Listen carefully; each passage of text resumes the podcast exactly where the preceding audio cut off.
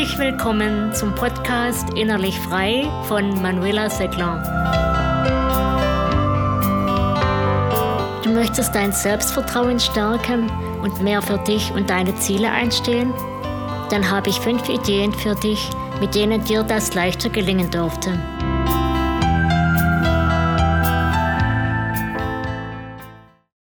Erstens, verändere deinen Fokus, indem du deine Erfolge würdigst und dich über Komplimente freust.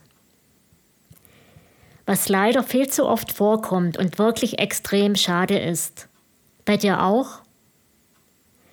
Das sind die Menschen, die fast regelmäßig ihre Erfolge übersehen und sich lieber auf ihre Fehler fokussieren.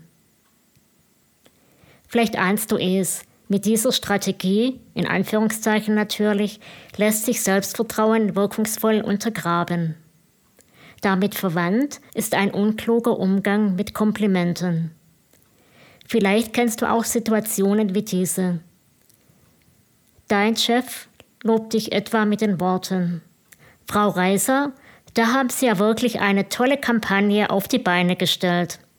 Und dir fällt nichts anderes ein wie Echt? Finden Sie das wirklich? Ich finde sie nicht so gelungen, weil XYZ. Ich glaube, du siehst, worauf ich hinaus will. Hier wäre es doch viel souveräner, sich etwa einfach nur freundlich zu bedanken und sich über das schöne Kompliment zu freuen. Zweitens, entdecke deine Größe. Wer wenig Selbstvertrauen hat, tendiert manchmal dazu, andere für fähiger zu halten als sich selbst. Doch ob das so viel mit der Wirklichkeit zu tun hat, ist oft eine ganz andere Frage.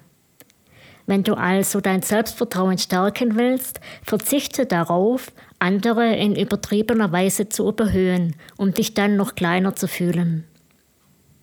Zum Beispiel haben es manche deiner Kollegen vielleicht einfach besser gelernt als du, ihr Licht gehörig leuchten zu lassen, ohne dass sie in der Sache wirklich besser sind als du. Entwickle deshalb ab sofort einen Blick für dein eigenes Können, deine eigene Größe, indem du dich und deine Leistungen anerkennst und sie nicht mehr unter den Scheffel stellst.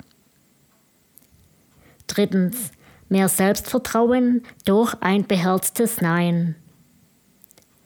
Leider neigen manche Menschen mit wenig Selbstvertrauen dazu, sich vor den Karren anderer spannen zu lassen.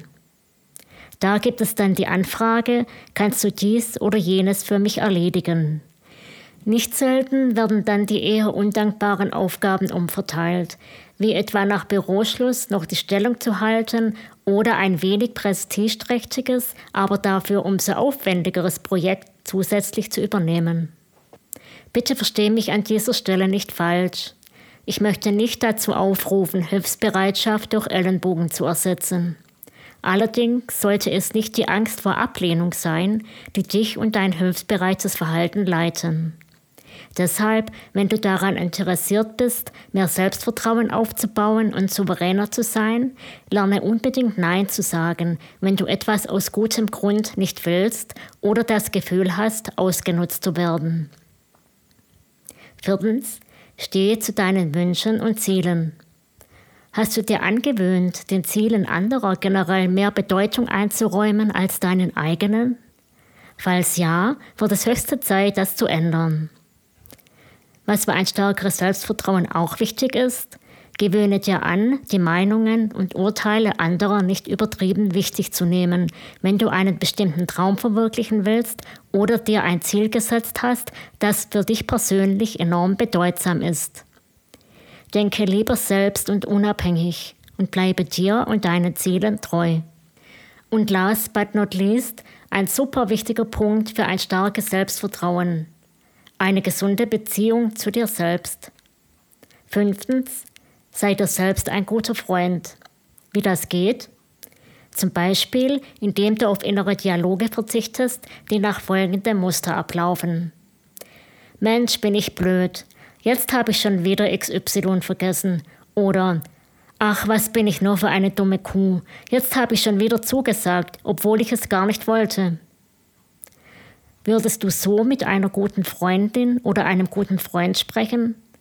Würdest du nicht viel eher mitfühlend auf sie oder ihn eingehen und trösten? Vielleicht fragen, wie du unterstützen könntest, damit es das nächste Mal besser läuft?